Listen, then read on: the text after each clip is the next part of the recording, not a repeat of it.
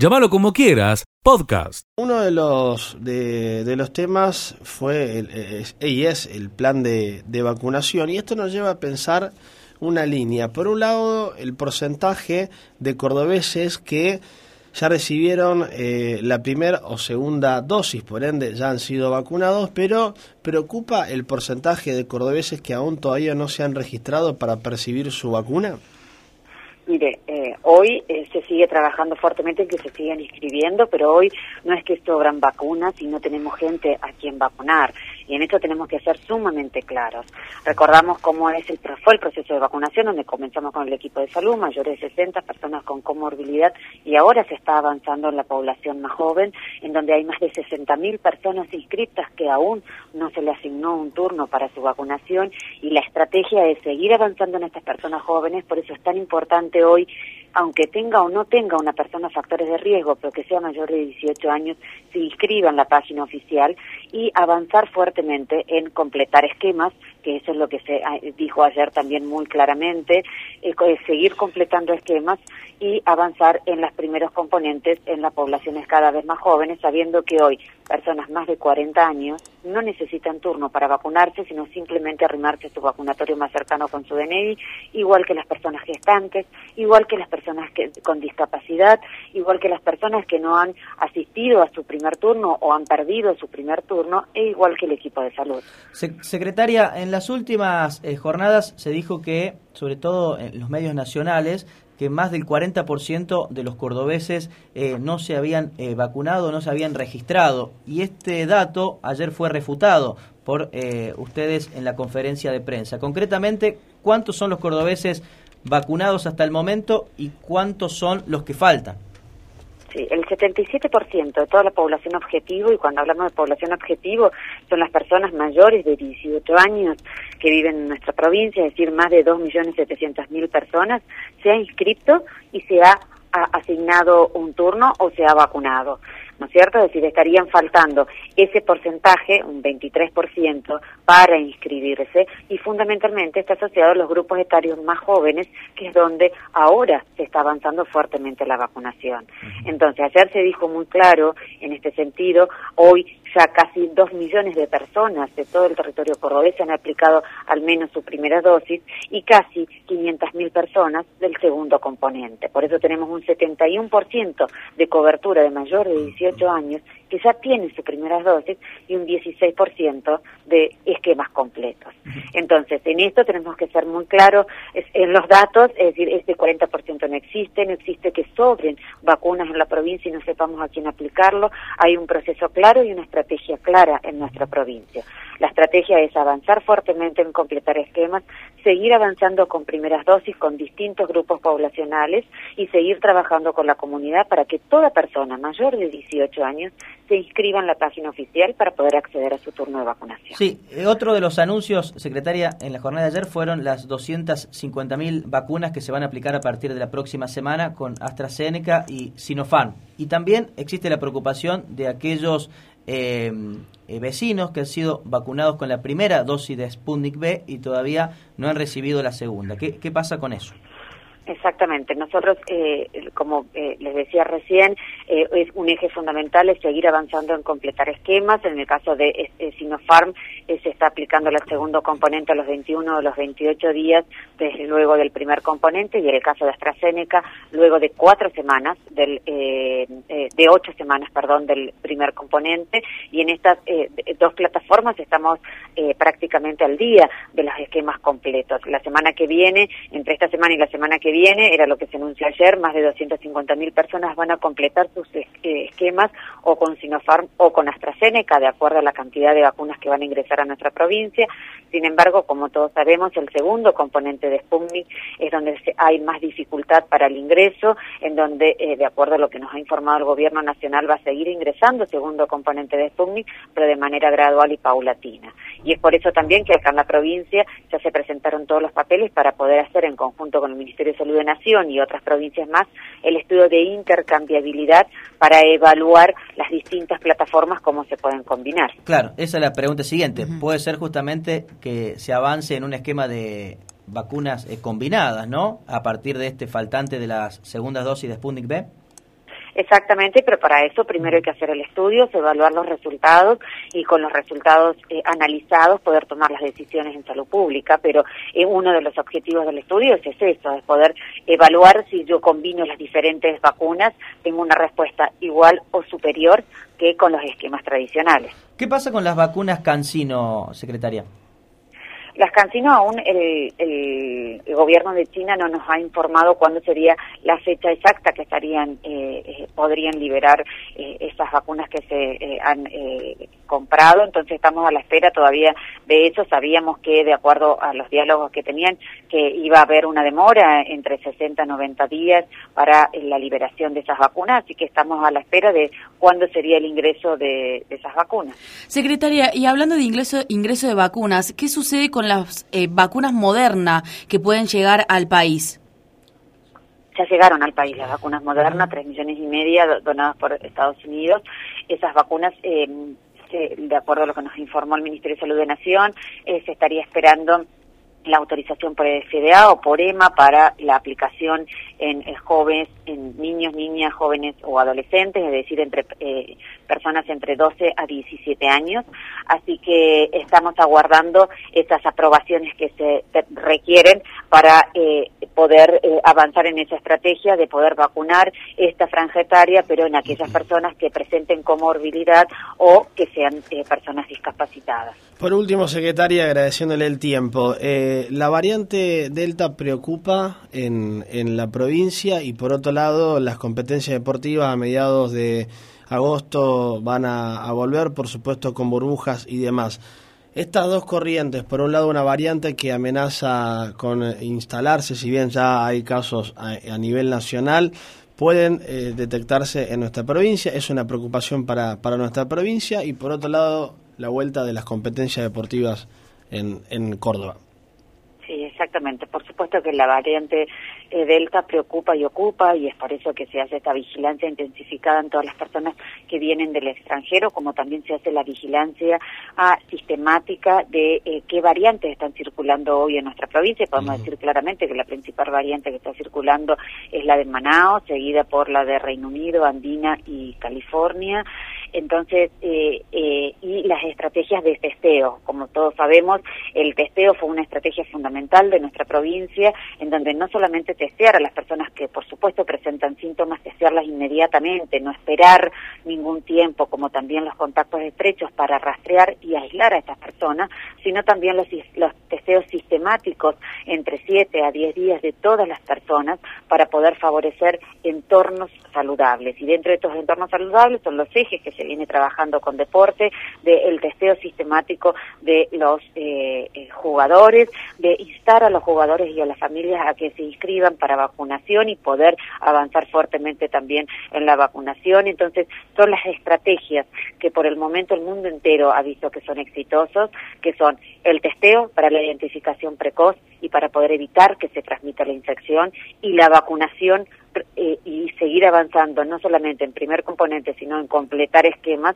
ante la entrada de variantes altamente contagiosos y está claro lo que está pasando en otras partes del mundo, donde hay muchos casos, pero el porcentaje de ocupación de camas críticas es bajo. Entonces, si tenés una población vacunada, si tenés una población que se testea habitualmente y que sigue sosteniendo las medidas de prevención, como el barbijo, el distanciamiento y los protocolos, la variante puede entrar, pero lo que no va a hacer es estresar el sistema de salud o aumentar la mortalidad.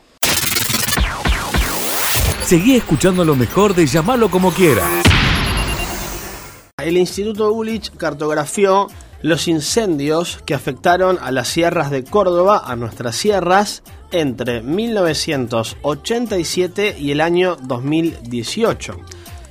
Victoria Marinelli, investigadora de CONAE, está en línea para dialogar con nosotros. Eh, Victoria, bienvenida, buena mañana, gracias por, por recibirnos. Leo Rabanti aquí, te saluda Martina Danís, Abigail Sánchez, ¿cómo estás? Buenos días, ¿cómo les va? Muy bien, ¿eh? Bueno, a ver, Victoria, eh, en primera medida, ¿para qué sirve un estudio de, de esta magnitud y por qué el, el periodo de, de tiempo del año 1987 y 2018? Bueno, respecto de la primera pregunta, me parece importante decir que esto eh, hace parte de un trabajo, eh, de una maestría en aplicaciones de información espacial. En ese momento eh, era estudiante de la maestría, ahora soy egresada. Eh, con este trabajo lo que se pretendía es exactamente eh, hacer un, un trabajo de importancia social con herramientas de las imágenes satelitales, ¿no? Con herramientas satelitales, con procesamiento de imágenes satelitales. Eh, la, motivación, esa sería la motivación institucional y por eso el grupo, quienes acompañan, eh, los tutores, Juan Argañarás, Nicolás Mari, Marcelo Escauso, son las personas que vienen trabajando con fuego, con la temática de fuego, y los especialistas en la temática que conducieron, eh, condujeron este trabajo eh, con los criterios para poderlo evaluar, validar, etcétera. Ahora, el por qué hacer una cartografía de cicatrices de incendio, especialmente en Córdoba, tiene que ver con qué pasa con el post-incendio, cómo se estudia luego eh, la dinámica de vegetación, ¿no? En Córdoba, eh, la importancia de las sierras en Córdoba en términos de regulación eh, ecosistémica son es extremadamente importante y creo que aquellos que tenemos un par de años, pero tampoco tantos, recordamos cuando eso ha sido afectado por por antropización extrema, digamos, ya sea urbanización o, mm. o desmonte para cambio de uso de suelo, sí. Eh, generalmente para uso agrícola, surgen eh, problemas en toda la comunidad y en todo el resto del ecosistema. Entonces, eh, mapear estas cicatrices de incendio nos permiten dar más información en el ámbito académico para, para poder formar una opinión para la política de gestión, ¿no? De luego de esa de esas sierras. Entonces, surge la, la tercera pregunta que has hecho dentro de tus preguntas, que es ¿por qué ese lapsus de tiempo? ¿Por qué desde 1987 al 2018? Bueno, este fue un trabajo que fue presentado en el Congreso de Ambiente este en a finales del 2019. Eso es importante decir, lo hemos reportado ahora en el portal de un ciencia, etcétera, eh, porque se sigue, se sigue trabajando en esa base de datos sobre todo se sigue validando porque es un procesamiento automático, entonces tiene su grado de error, ¿sí? Y queremos que sea certero, lo más certero posible para que se tomen eh, decisiones eh, gracias o teniéndolo en cuenta. Em, e, ese lapsus de tiempo tiene que ver con, eh, en términos de las imágenes satelitales, el proyecto Landsat de NASA toma mm. imágenes de calidad sobre la Sierra de Córdoba eh, a partir de 1987. Hay unos años anteriores, lo que pasa es que armar todo el mosaico de las sierras con una calidad que es la requerida para hacer el procesamiento para detección de fuego, que implica algunos, algunas combinaciones de esas imágenes, eh, lo mejor era arrancar con 1987. Si hubiésemos tenido de antes, lo hacíamos desde antes. Mientras más cantidad de años, eh, bueno, eso eh, hace más robusto tu decisión y hace más robusto tu, producto. Robusto quiere decir que al tener más datos, los errores que vos podés tener por un año u otro, se, bueno, se hacen menores. Cuando tenés más datos, eso pasa. Entonces, la idea fue, bueno, el lapso de tiempo tiene que ver con el arranque o con la posibilidad de acceder a imágenes desde 1987 y que en 2018 termina este estudio que actualmente lo continúa el Instituto Gulich, además de validarlo a este otro y de darle, bueno, porque requiere validación, significa ir a campo, eh, corroborar la vegetación, poder, poder hacer algunos otros indicadores de validación más minuciosos sobre todas las sierras, y eso lo está haciendo el Instituto Gulich porque tiene todo un sector de biodiversidad y estudio de dinámica del fuego, eh, que es el grupo de Juan Argañarás, Laura Belis y Becarias. Victoria, eh, eh, bueno, es ahí un poco también, una de las preguntas eran las cuestiones de las herramientas satelitales, pero bueno, ya en alguna de tus respuestas me la has respondido, ¿no? La, imagen satelital puede ya comparar a través de los años los, cambios que se han dado. Ahora, bien, Eh, ¿Por qué es importante tener una o crear una base con, estos datos, eh, por un lado? Y por otro lado, ¿cuánto han afectado eh, los, estos incendios eh, en, en, las zonas serranas? Por un lado, en los perurbanos, eh, han modificado mucho estos sectores, han afectado a muchas ciudades también de, de nuestra provincia. ¿Qué nos puedes contar? Bueno, sobre la primera pregunta, la importancia de tener esta base de datos eh, tiene que ver con un poco con la respuesta que quedó a medias que me ibas a hacer, esta de por qué utilizar imágenes satelitales. Bueno, a ver, utilizamos imágenes satelitales porque son una herramienta que nos permite escalar, es decir, em, abordar áreas más grandes con menos recursos. ¿sí? Imagínate, eh, bueno, y, y la otra posibilidad, además, la otra ventaja de usar imágenes satelitales es que podés ir al pasado, cual máquina del tiempo, te subís y haces un procesamiento, ¿sí? A partir de conocer de qué satélite se trata, ¿no? Eh, es decir, de qué información te está dando. Eso es muy importante porque, como te digo, eh, si vos querés reportar, estás en el 2018 y querés reportar y hacer el pasado, bueno, la imagen satelital y ese acumulado de imágenes satelitales te lo permite. Y tener ese banco de datos, ahora sí entro en la imagen, en, en la pregunta que me hiciste, tener ese banco de datos eh, tiene dos usos, ¿no? Uno que es directo, que la idea era disponerlo para la comunidad científica, para que continúen los estudios sobre dinámica de vegetación, ¿sí? Post fuego, y que eh, diera algunos indicios también. Eh, no soy la más experta, no me dedico exclusivamente a fuego, de hecho esto fue el, eh, fue parte del trabajo, pero y trabajo en el Instituto Gurich, pero mi expertise o mi área temática ahora es otra. Pero en la idea de, además de generar la dinámica temporal, ¿me escuchan? Sí, te escuchamos. Sí, sí. Ah, sonó un, un sonido. Sí. además de estudiar la dinámica de la vegetación, es poder indicar en dónde se estaban, se estaban recurriendo, es decir, eh, una y otra vez, o se arma el mapa de frecuencia de fuegos, ¿no? Entonces, a saber si hay zonas que se incendian más periódicamente que otras, ¿sí? Entonces, eso en términos de la comunidad científica, le, le agregás otras informaciones eh, y podés dar una respuesta. Una respuesta que es requerida en términos de política de gestión porque claramente hay que incidir, porque como dicen los expertos de fuego, especialmente eh, Juan Argañarás, investigador del CONICET en el Instituto Bullich, bueno, eh, el origen es antrópico, de la antropización, la fuerte antropización ha dado como resultado eh, el incremento de estos incendios, sobre todo en las sierras de Córdoba. Así que bueno, por eso es importante esta base. Sigue escuchando lo mejor de llamarlo como quieras. El Instituto Ulich cartografió los incendios que afectaron a las sierras de Córdoba, a nuestras sierras, entre 1987 y el año 2018.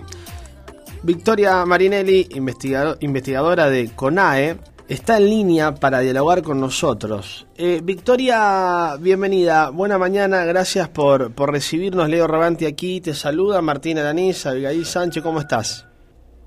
Buenos días, ¿cómo les va? Muy bien, ¿eh? Bueno, a ver, Victoria, eh, en primera medida, ¿para qué sirve un estudio de, de esta magnitud y por qué el, el periodo de, de tiempo del año 1987 y 2018?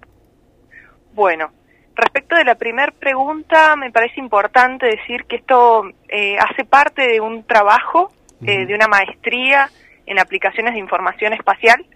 En ese momento eh, era estudiante de la maestría, ahora soy egresada.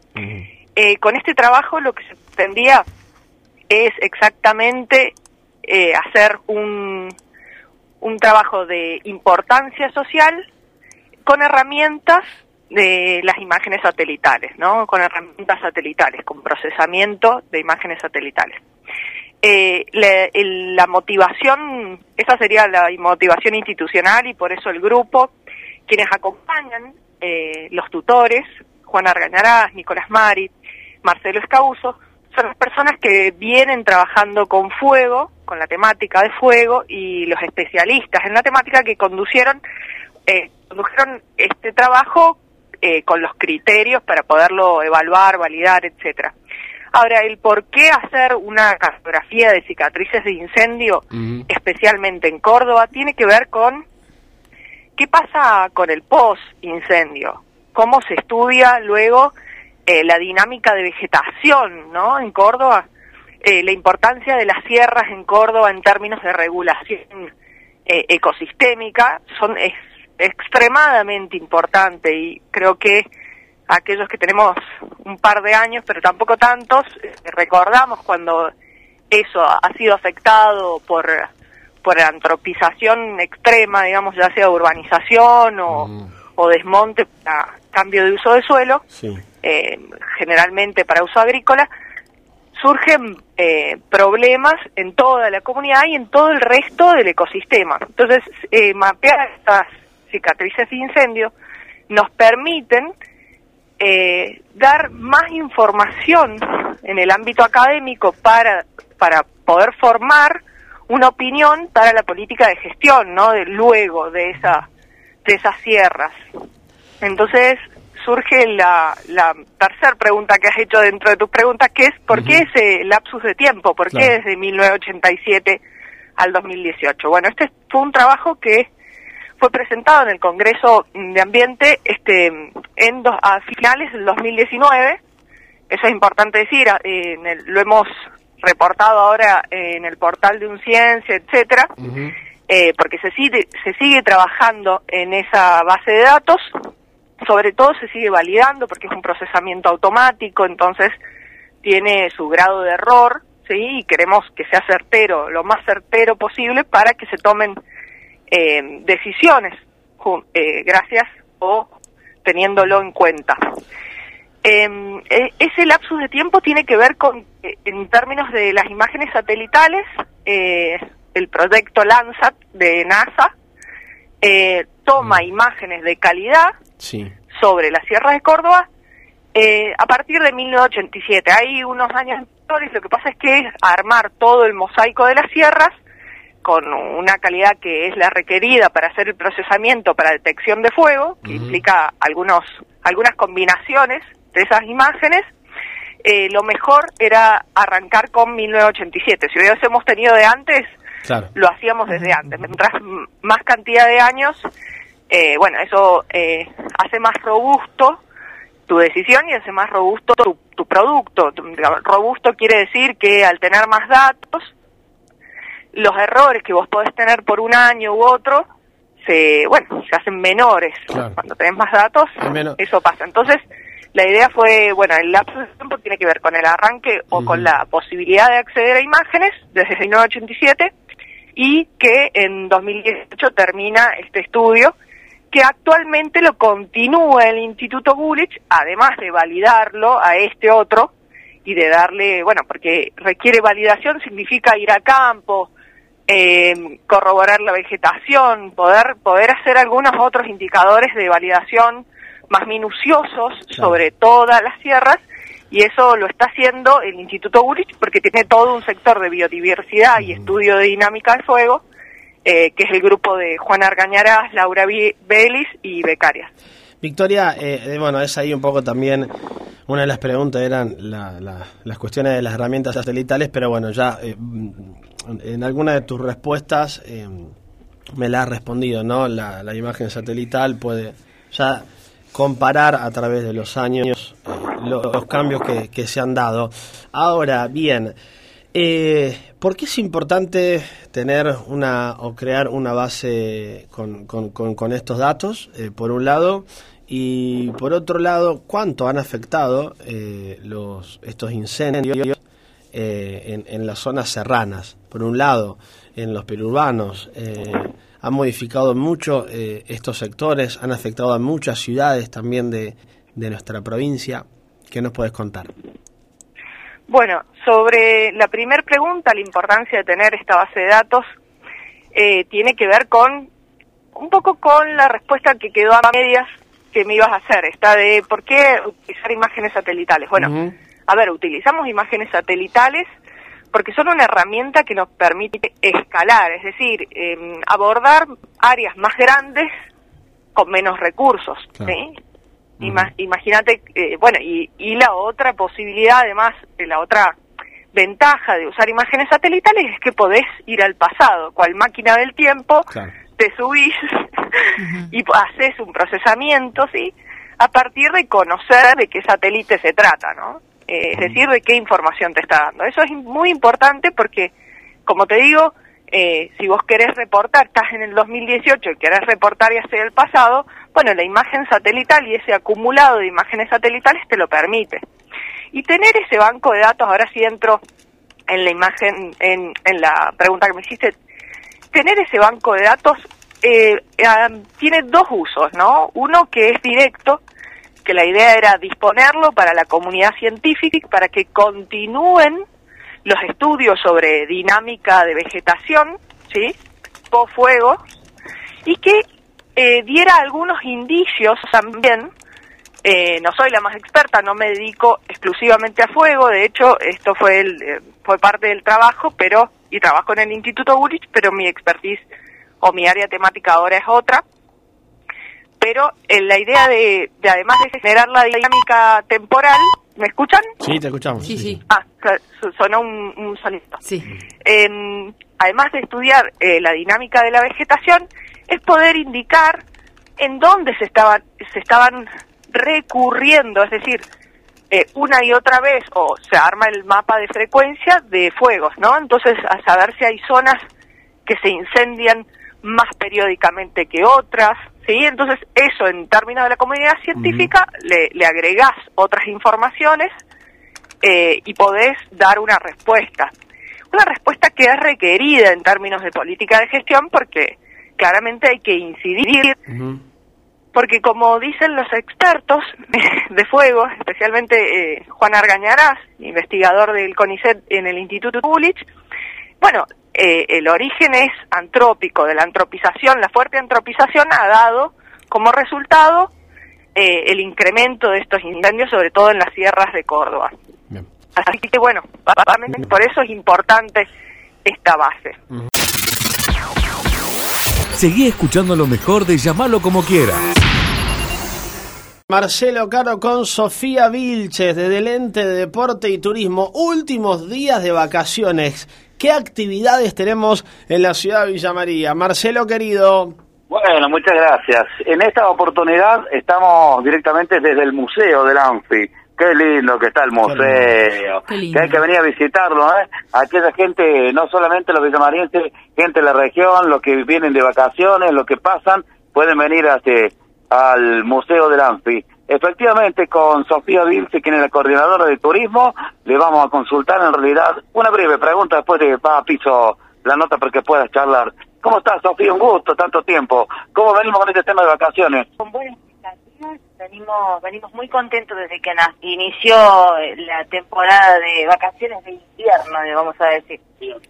Bien. Ahí está Leo Roganti en piso y el equipo te está escuchando. Sofía. ¿cómo va? Sofi, bienvenida, buena mañana, gracias por recibirnos de muy temprano en el, en el, desde el Ente de Deporte y Turismo en el Museo del Anfi, hermoso lugar en, en la costanera de la ciudad de Villa María, para la gente del interior de la provincia de Córdoba, frente ni más ni menos que al, al anfiteatro de nuestra ciudad. Bueno, Sofi, actividades para todas las edades, ¿no? En, eh, en esta semana para seguir disfrutando de, de estas vacaciones de invierno en Villa María. ¿Qué actividades podemos encontrar los villamarienses, villanovenses y, bueno, personas de- del interior que se acerquen a nuestra ciudad? Bien, Leo. Mira, venimos con, con dos semanitas bien cargadas de actividades, eh, pensadas para los más pequeños que están en receso invernal de la escu- escuela y de los papás que quieren sa- sacarlos un poco de la pantalla, ¿no? ¿no? Eh, hemos tenido un balance muy posi- muy positivo con respecto al- a lo que fue la semana del terror en el ANFE. Más de 140 niños han pasado por, por esa actividad, actividad toda la semana. ¿no? ¿Me escuchan bien? Sí, sí. Sí, te escuchamos, Sofi. Y bueno, continuamos esta semana con las kermés. Ujú.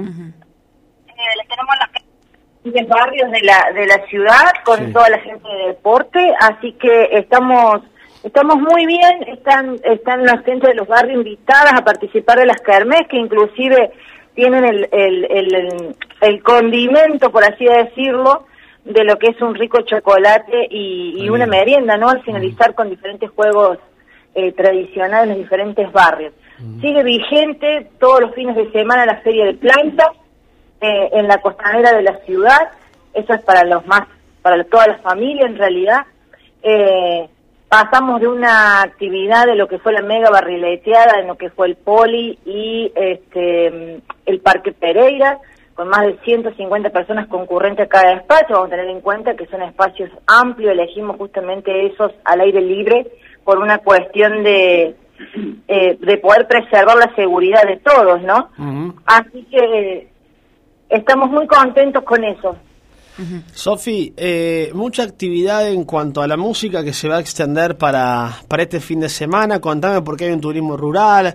También hay cuestiones vinculadas al cine, cuestiones vinculadas al teatro. Amén de lo que fue bien lo decía, ¿no? Eh, las kermeses deportivas, eh, la, barrileteada llenada de cielo de colores. También hasta el 25 se van a, a extender alguna de estas actividades. Sí, hasta el 25. Eh teniendo en cuenta que el 26 comienzan, eh, retoman las clases los, los, más pequeños, los chicos, eh, pero lo que es eh, vacaciones de invierno, la provincia lo extiende hasta el primero, ¿no? Hay que tener en cuenta que la provincia de Córdoba recibe mucho lo que es el turismo de Buenos Aires, y Buenos Aires recién comienza todo lo que es actividad de receso escolar. Hemos trabajado, digamos, todo lo que son los espacios al aire libre, los que son espacios rurales, como bien decías vos, Leo, eh, han trabajado con muchas propuestas de actividades que van desde las cabalgatas, tirolesas, paseos a caballo, eh, paseos por bosque autóctono, lo que es las casuarinas, lo que es la granja Edena, la salida de la ciudad, lo que es eh, la mestiza. Han estado trabajando muy lindo y van a extender todas sus actividades este, hasta el primero de agosto y luego ellos van a seguir obviamente trabajando con, con qué es lo que ellos hacen habitualmente.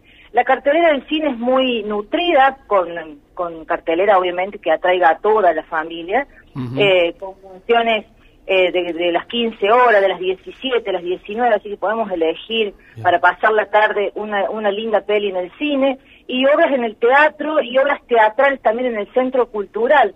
Así que tenemos diferentes espacios eh, combinados con música, canciones contadas en lo que es en el centro cultural, eh, todo lo que es el Teatro Verde, la semana del 21 al 25, estamos hablando de esta semana, así que hay una propuesta interesante y para toda la gente de la región, que sé que es mucho que las escucha, Leo, eh, si vienen a Villa María pueden acercarse a nuestros puestos de información en la terminal de ómnibus, el Museo del Anfi que está abierto de corrido desde las 8 hasta las 20, acercarse nosotros le vamos a brindar de forma personal o de manera telefónica toda la agenda que les pueda llegar a interesar, espacios para visitar, espacios al aire libre, cine, teatro, actividades que nosotros realicemos, así que estamos aquí todo el día a disposición de, la gente para que poder informar tanto a villamarienses como a quienes nos visitan, Leo. Sofi, a ver, contame, ¿cómo viene la movida? Es increíble la, cantidad de propuestas, son muy lindas. Villa María te invito a un café. Contame un poquito eh, cómo es esto, porque hay un gran trabajo mancomunado con gastronómicos, también fomentando el, el turismo en estas vacaciones de invierno, pero atente la gente de, la región, todavía está vigente, puede aprovechar esto, contanos un poco esta movida. Sí, sí, Leo, la idea es un café pendiente. A ver. Eh, eso es, un trabajo que realizó eh, el área de gastronomía de la ciudad. Hemos, nos hemos puesto en contactos de turismo con gastronomía y hotelería, cada cual ha presentado propuestas eh, para el turista, para Villamariense y para quienes nos visitan un café pendiente se comienza este, en estas vacaciones de invierno pensado para el turista. Hay más de 20 cafeterías de la ciudad involucradas donde, por ejemplo, vos te acercás, tomás un café y podés dejar un café pendiente. La cafetería va a tener afuera en su vereda o en su vidriera un, un cartel indicativo de cuántos cafés pendientes tiene para ese día sea el turista o sea un visitante o sea un villamariense puede hacerse hacedor de ese café pendiente, Leo. Y la idea es poderlo replicar y que quede La idea es que funcione y que quede. Así que hemos tenido, he estado consultando con Roxy Agüero del área de la gastronomía y me dice que esta semana anduvo muy bien el tema del café pendiente, así que las expectativas de que continúe también con una modalidad de economía circular, ¿no? El, bene- el beneficio para alguien que pueda recibir un café y el beneficio para el cafetero también. Claro. Sofi, queremos agradecerte el, el tiempo. eh, se viene un, un semestre con, con diferentes actividades, imagino, del ente de deporte y turismo de, de la ciudad de Villa María. Y por supuesto estaremos atentos a, a los nuevos acontecimientos que, que vayan surgiendo. Por supuesto, todo esto bajo la medida y los protocolos eh, eh, vigentes. Una multiplicidad de actividades para disfrutar, grandes y chicos, desde el área de turismo de, de Villa María. La invitación en este momento desde el Museo del Anfi, que está maravilloso, espléndido, donde hace poquito, eh, semanas atrás, pudimos disfrutar de un, un ciclo de entrevistas a artistas eh, para, para todo el mundo a través de streaming hermosas. ¿eh?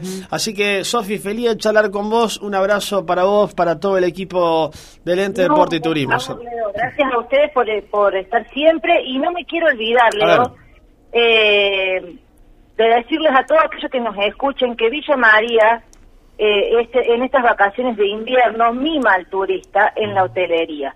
Si venís en invierno, volvés en verano.